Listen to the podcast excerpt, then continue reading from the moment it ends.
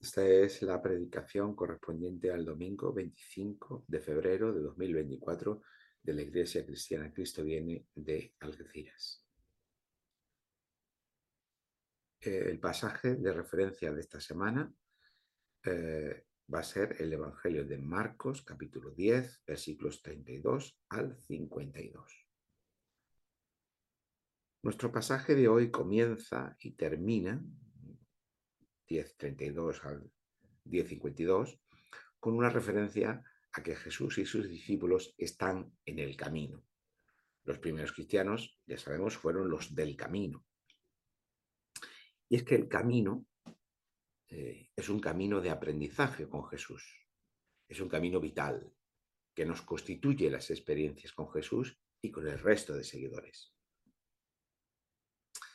Sin embargo, el camino de Jesús no es un camino, un, caminar por caminar, sin propósito alguno. Jesús se dirige hacia Jerusalén. Los discípulos de Jesús ya son conscientes de lo que esto significa. Si alguien con conciencia de ser el rey prometido por Dios va a Jerusalén, pues las cosas no van a ser fáciles, cuanto menos. Y cuanto más, pues puede ocurrir alguna desgracia. Así que los discípulos siguen a Jesús, pero están reticentes. El Evangelio de Marcos nos dice exactamente que están asustados, siguen a Jesús asustados, versículo 32. Ya sabemos eh, cómo el Evangelio usa eh, la emoción del miedo para retratarnos eh, ese camino de, descubrimiento de quién es Jesús y de lo que implica, de lo que supone el reinado que Él está anunciando, el reinado de Dios. Pero Jesús, en lugar de tranquilizarles, de decirles, bueno, no os preocupéis, todo va a ir bien, esto es fácil, es sencillo, esto no, no hay ningún problema, eh,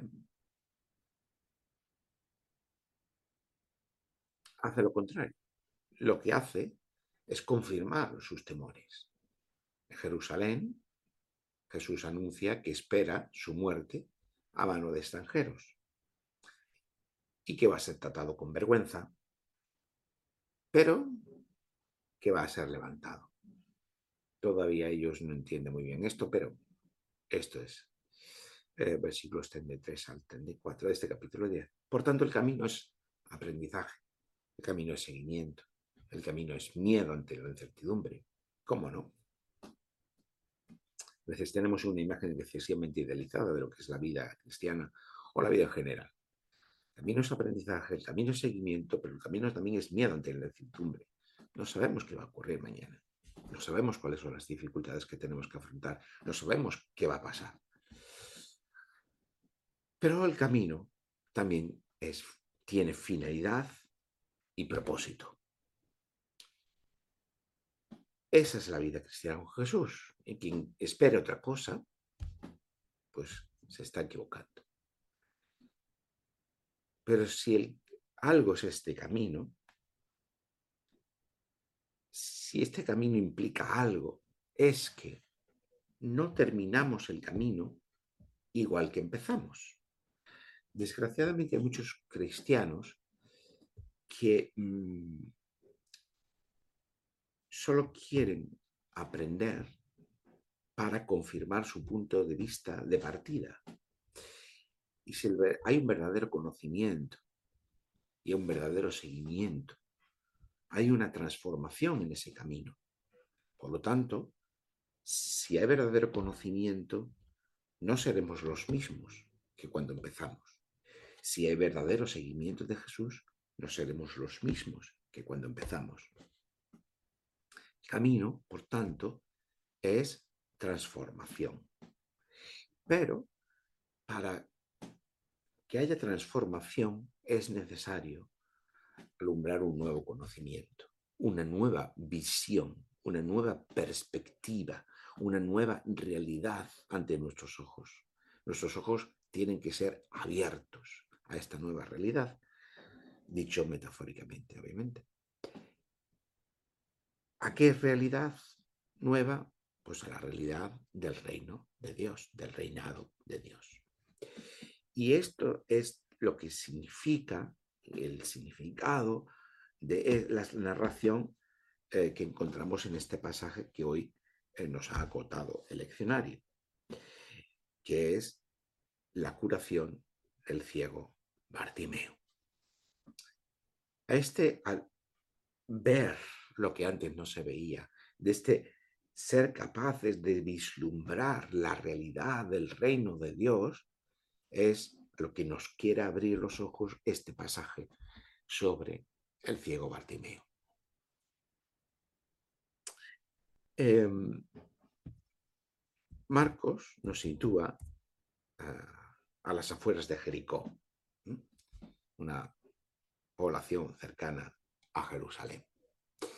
Y allí, con Jesús y con sus discípulos que van haciendo el camino, se encuentran a las afueras de Jericó con un ciego, que estaba allí sentado junto al camino y que estaba mendigando, porque no tenía otra forma de ganarse la vida, es decir, de, procurarse un sustento.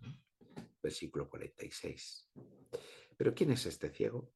Marcos nos dice su nombre y eso ya es importante porque normalmente en, todas las eh, relatos de sanaciones, mm, lo normal es que no se recuerde el nombre de la persona.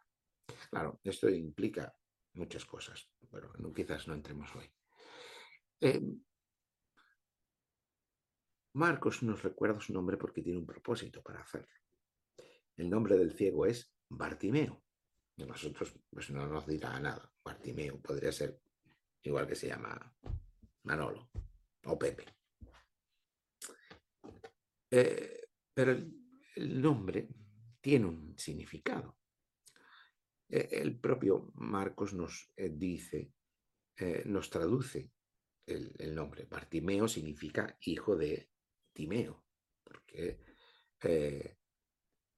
mm, Bar en arameo, en hebreo, significa hijo de, cuando va acompañando a, a, un, hombre. Timeo es un nombre, era un nombre griego. De hecho, hay un famoso em, diálogo de Platón que se llama así, Timeo, por el nombre de, de un, político griego. ¿no? Eh, por tanto, Timeo es un nombre griego y viene de la palabra griega timi, eh, que significa honor. Por lo tanto, Timeo es eh, alguien tiene honra, alguien honrado. Por lo tanto, Bartimeo es hijo de Timeo, es hijo del honrado, hijo del que tiene honra.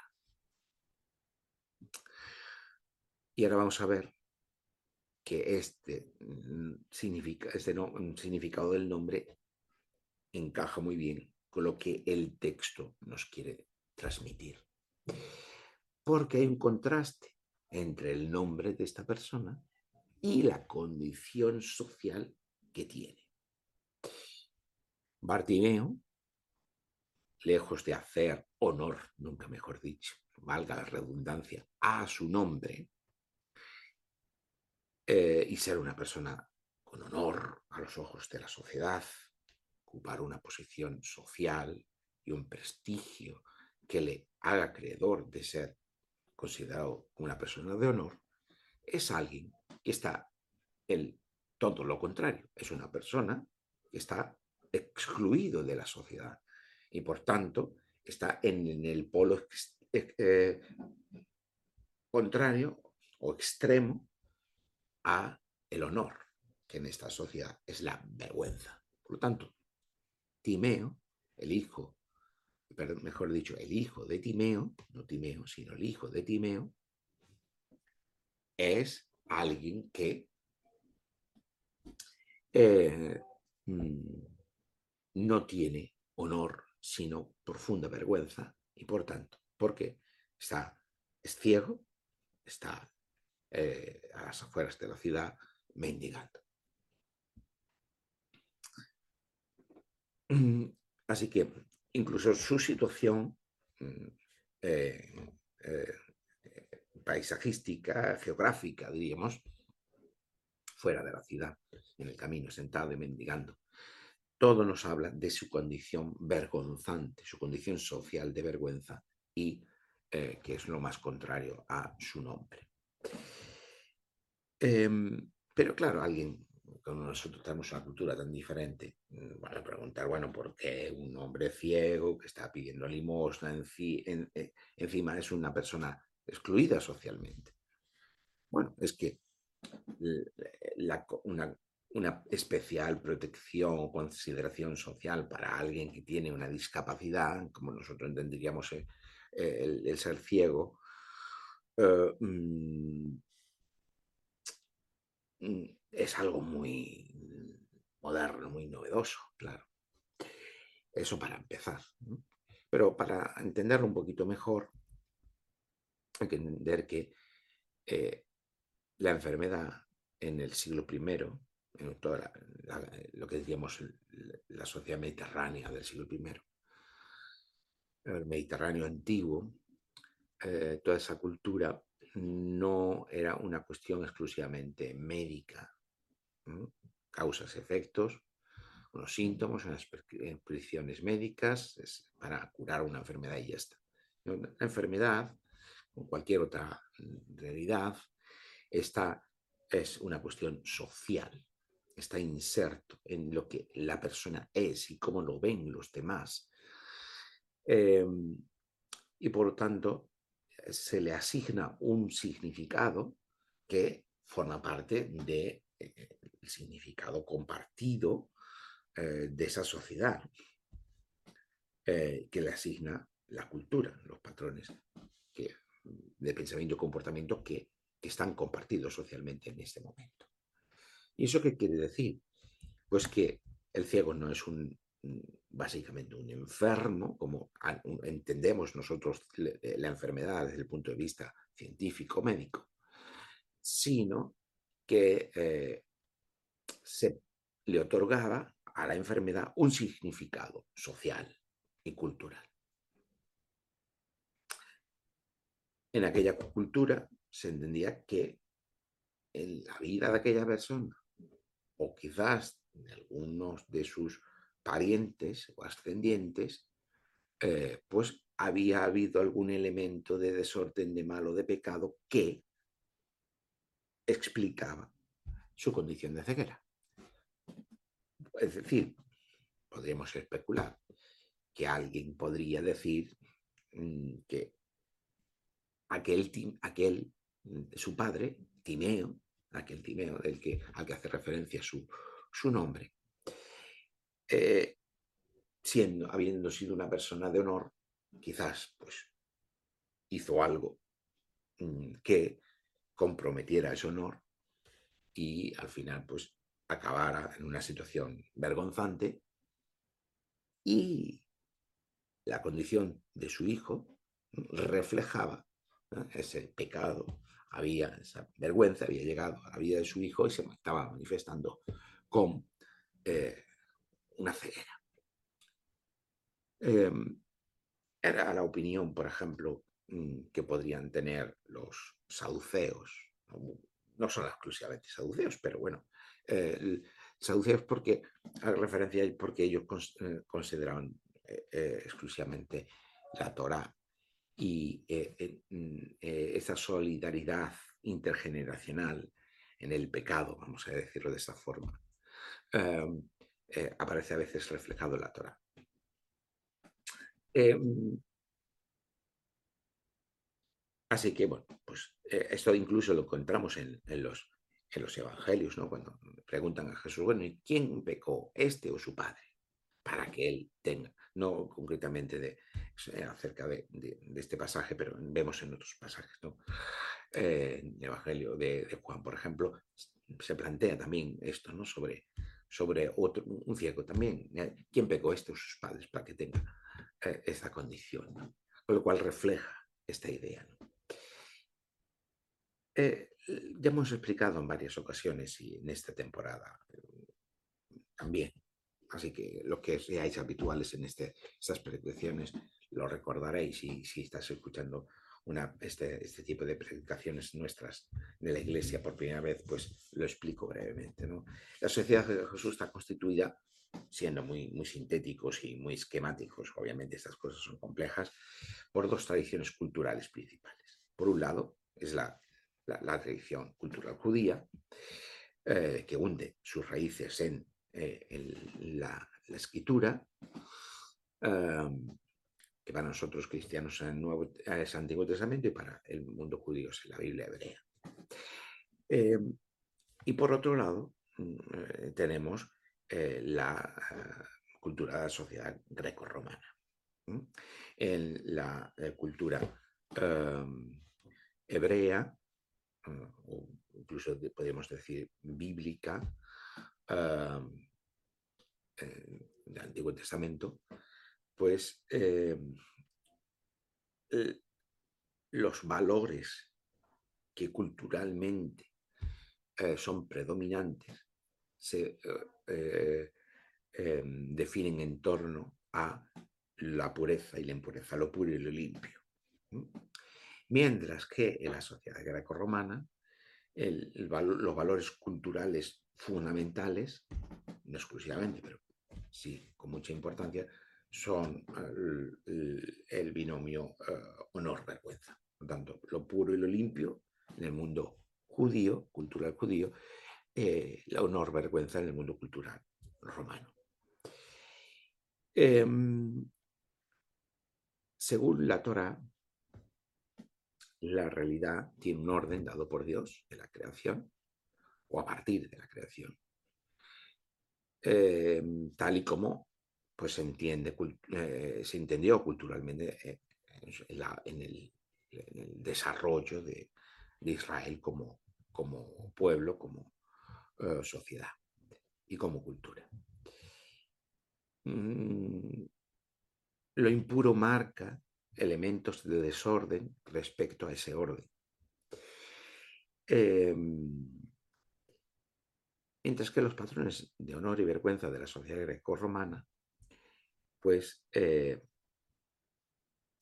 había, eh, había una el honor era algo adquirido, algo con lo que se podían hacer y también algo que se podía adquirir. Hay grados de honor. Y eso, mm, hay, personas que igualmente eh, nacían en una condición de vergüenza, como por ejemplo ser hecho, ser nacido de, de un esclavo, tener padres esclavos, eh, pero también se podía adquirir vergüenza por diferentes eh, causas. Eh,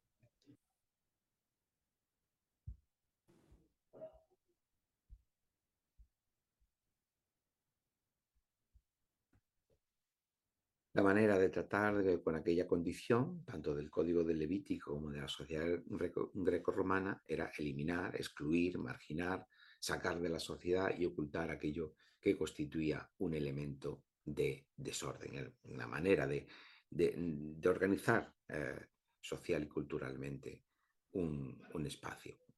A ojos de la sociedad judía, eh, el ciego era alguien impuro, no era una persona completa, estaba excluido. Y por eso lo vemos fuera de la ciudad de Jericó, junto al camino, mendigando. Algo vergonzante también para un romano. Ahora bien, hay otra importante cuestión en relación con la ceguera, y es que ver para aquella cultura consistía en comprender.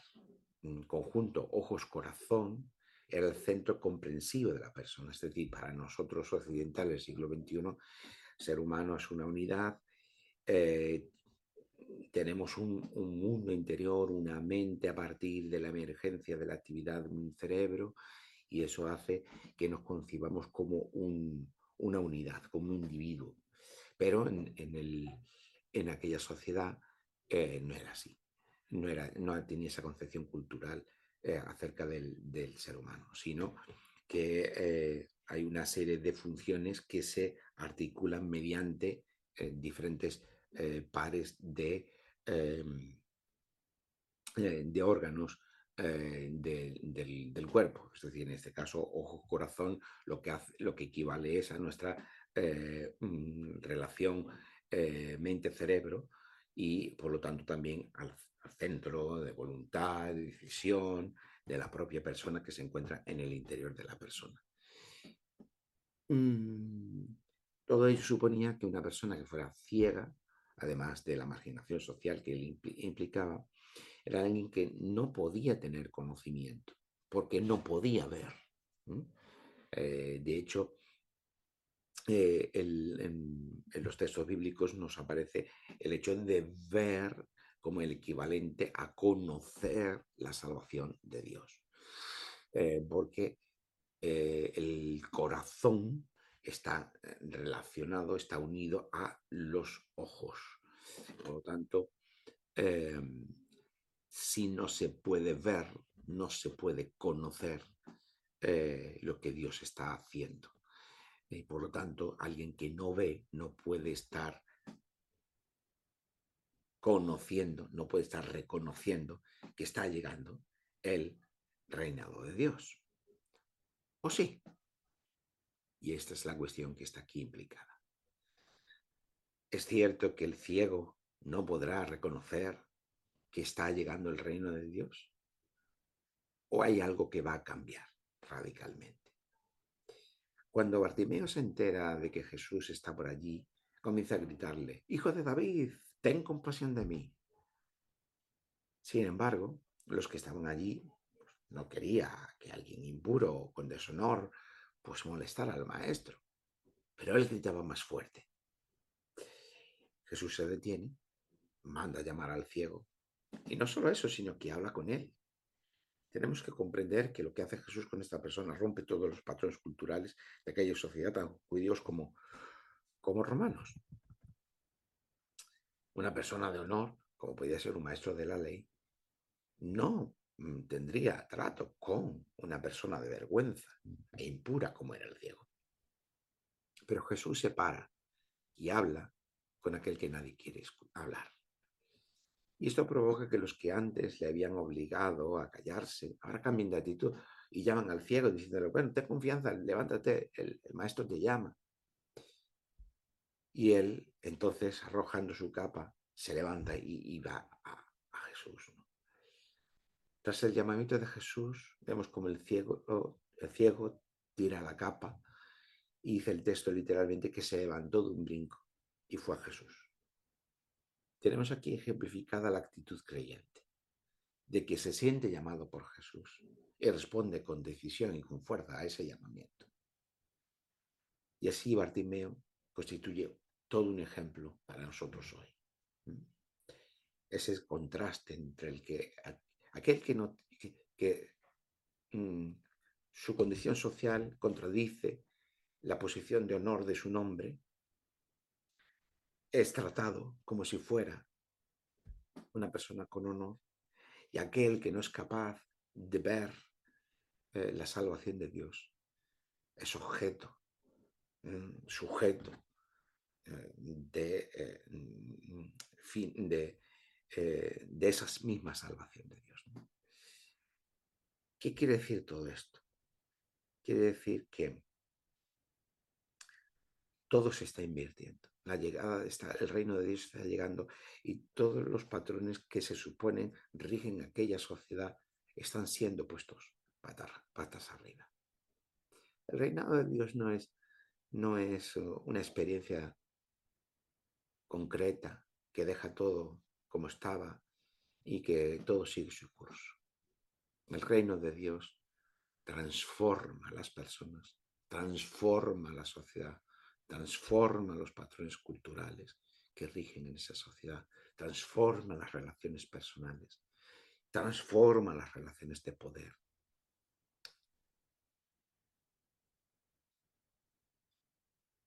Mm, Jesús le preguntó Bartimeo, ¿qué quieres que haga por ti? Y el ciego le dijo, Maestro, que recobre la vista. Jesús le dijo, vete tu fe te ha salvado. Al igual que Jesús dijera a aquella mujer consagrada uterino que vimos también hace algunas semanas, hija, tu fe te ha salvado. A Bartimeo dice, vete, tu fe salvado.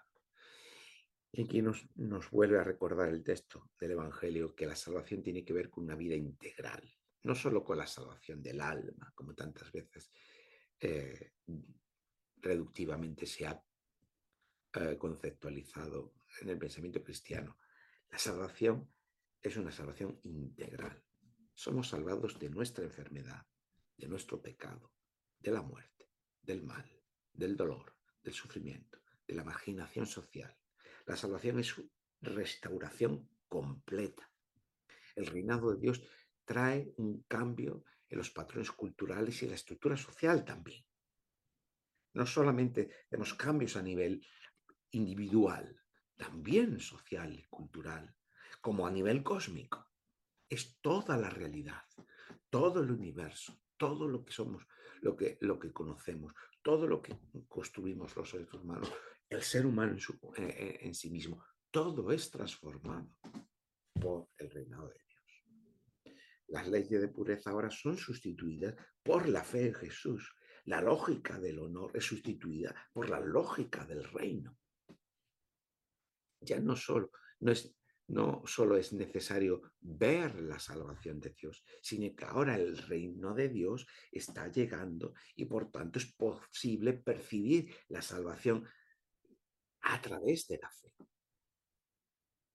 El ciego, en su relación con Dios, mm, ya no depende de ninguna capacidad física o mental, ni de su condición social para acercarse a Dios para ser reconocido o ser, eh, mm, sentirse eh, mm, eh, aceptado por Dios, sino solo la fe que confía en Jesús. Ahora solo la fe que confía en Jesús es aquello que nos mm, que media en la relación con Dios. Y nos dice el texto, al instante recobró la vista y siguió a Jesús por el camino. Es decir, se convierte en seguidor de Jesús. Digamos, el principio de la predicación, que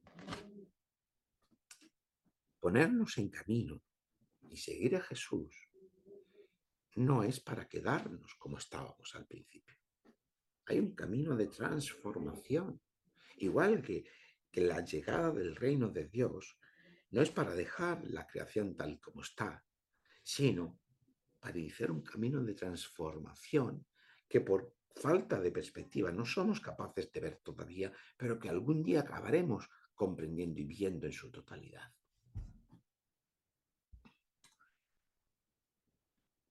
Jesús ha dado un nuevo sentido al mundo de significado del cielo y de, y todas aquellas personas que están allí marcado por la tradición judía levítica de lo puro y de lo impuro y de la sociedad greco-romana y su paradigma honor y vergüenza. Jesús ha cambiado las reglas del juego social. Jesús reintegra y rompe la exclusión del ciego, que por ser ciego era impuro y por estar enfermo había caído en una situación de vergüenza y queda reorientado por el mundo de significado que supone el reino de Dios. Está naciendo una, una sociedad nueva. Ya no hay estrategia de exclusión o de marginación que valga. Ahora la estrategia ha sido invertida, la de incluir a todos aquellos que no tienen condiciones, ni motivos, ni honores, ni pureza que argumentar a su favor, sino que la única manera de relacionarse con Dios es a través de la debilidad de la fe. Y esto marca un claro contraste con el pasaje anterior a la curación de Bartimeo. En ese camino a Jerusalén, Jesús va hacia Jerusalén, como ya hemos dicho al principio, seguidos de sus discípulos. Y entre esos discípulos está Jacob y Juan. Y Jacob y Juan, en un momento determinado, en su, en su perigraje por el camino hacia Jerusalén, van y le piden algo a Jesús, versículo 35. Y Jesús le pregunta, al igual que preguntó a Bartimeo, ¿qué queréis que haga por vosotros? Bartimeo recobrará la vista. Jacob y Juan tener las posiciones de máximo honor cuando Jesús se convierte en rey. Fijaos, qué contraste entre Bartimeo, aquel que no tiene honor a pesar de su nombre, y los discípulos de Jesús que quieren conseguir las posiciones de máximo honor cuando Él sea rey. Y Él les dice, no sabéis lo que estáis pidiendo. Ellos todavía no han comprendido. Están en el camino con Jesús, ese camino de transformación, pero aún no han comprendido. Aún su vista no ha sido, no, sus ojos no han sido eh, abiertos, su vista no ha sido alumbrada a lo que implica el reino de Dios. Es necesario que sus ojos sean abiertos y su ceguera sea sanada y no lo va a ser hasta que ocurra la cruz y llegue la resurrección. Será cuando su, su vista eh, sea sanada. Por eso Jesús le dice, no sabéis lo que estáis pidiendo. El reino de Dios no tiene que ver con posiciones de pues, poder político, desprestigio social. El reinado de Dios no tiene que ver con las tradiciones de toda la vida. El reinado de Dios no tiene que ver con la clase social, la posición económica o con cualquier otra cosa que cada momento establezca desigualdades o distinciones en la sociedad. Y esto, que debería ser algo sabido, en realidad nos cuesta mucho trabajo de entender. Nuestros ojos tienen que ser abiertos a la nueva realidad del reino de Dios. Porque la iglesia cristiana y las iglesias cristianas a lo largo de su historia han caído en el error de seguir replicando los patrones de su sociedad y de su cultura. Y hemos sido ciegos a la realidad del reinado de Dios. Eh, como Jacobo y Juan, el resto de discípulos todavía no ven y no comprenden qué es eso del reino de Dios del que habla Jesús y discuten y se enfadan con Santiago y con Juan, porque ellos también quieren honor y poder, poder y honor. Jesús les tiene que decir que el reinado de Dios no tiene que ver con la lógica de poder que rige las sociedades humanas, que los que tienen el poder mandan y obligan a otros a servirles, pero que no es así en el reino de Dios, que los últimos serán los primeros y que el primero será el servidor de todos, versículos 42 y 44. Bartimeo no es el que más prestigio tiene, el que más buenas obras hace. Y por eso recibe honor. Sino todo lo contrario.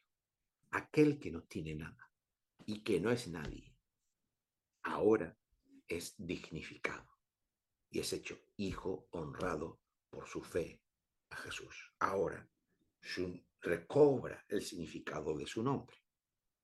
El reinado de Dios que está predicando Jesús pone patas arriba los patrones culturales, las estructuras sociales, las relaciones de poder de cualquier sociedad. Por eso, la fe cristiana hay que reducirla por el poder a lo largo de la historia. Ha querido, el poder político ha querido siempre reducir el alcance de la fe cristiana y convertirla en algo privado, en algo individual, algo para la casa, para la iglesia de puerta para adentro y ya está. Porque el significado que tiene, el calado que tiene el reinado de Dios es tan potente que los poderes humanos necesitan y quieren marginarlo, domesticarlo, que no esté presente. El problema es que la iglesia, durante mucho tiempo, eh, las iglesias cristianas eh, durante mucho tiempo, se han creído esto también. Nuestra misión es volver a recuperar el sentido y el, eh, la profundidad que tiene la realidad del reino de Dios. que finalmente va a ser desvelado y revelado y consumado, pero que incide en cómo vivimos aquí ahora también. Las primeras comunidades cristianas tuvieron muy claro que debían encarnar aquel mundo nuevo que Jesús les enseñó a ver. Como iglesias, nuestra visión tiene que ser sanada para poder ver también nuevamente ese reinado de Dios y para poder transmitir a otros esta realidad y esta esperanza. Por eso el Señor se detiene hoy. Nos ha mandado llamar. ¿Mm? Esta predicación es ese momento de, detención. El Señor nos para y nos pregunta, ¿qué quieres que haga por ti hoy? ¿Qué queréis que haga por vosotros? ¿Qué haremos nosotros? Pediremos, como Jacobo y Juan, posiciones de prestigio y de poder. O haremos como Bartimeo. Señor, que recobre la vista. Señor, que recobre la vista para ver la realidad de tu reino, para ver que tu reino sigue avanzando. ¿Qué haremos? ¿Tiraremos nuestra capa y de un brinco iremos al encuentro del Señor? ¿Estamos dispuestos a que nuestro mundo se ponga patas arriba? ¿Estamos dispuestos a comprometernos para que nuestras comunidades eh, encarnen una nueva manera de ser, de relacionarnos, una manera alternativa, la del, que media en el reino de Dios? ¿O nos vamos a conformar con seguir replicando las formas y los modos de relación de nuestra propia sociedad y nos vamos a seguir ciegos a la realidad del reino de Dios? Que el Señor nos ayude a responder esta pregunta. ¿Qué quieres que haga por ti?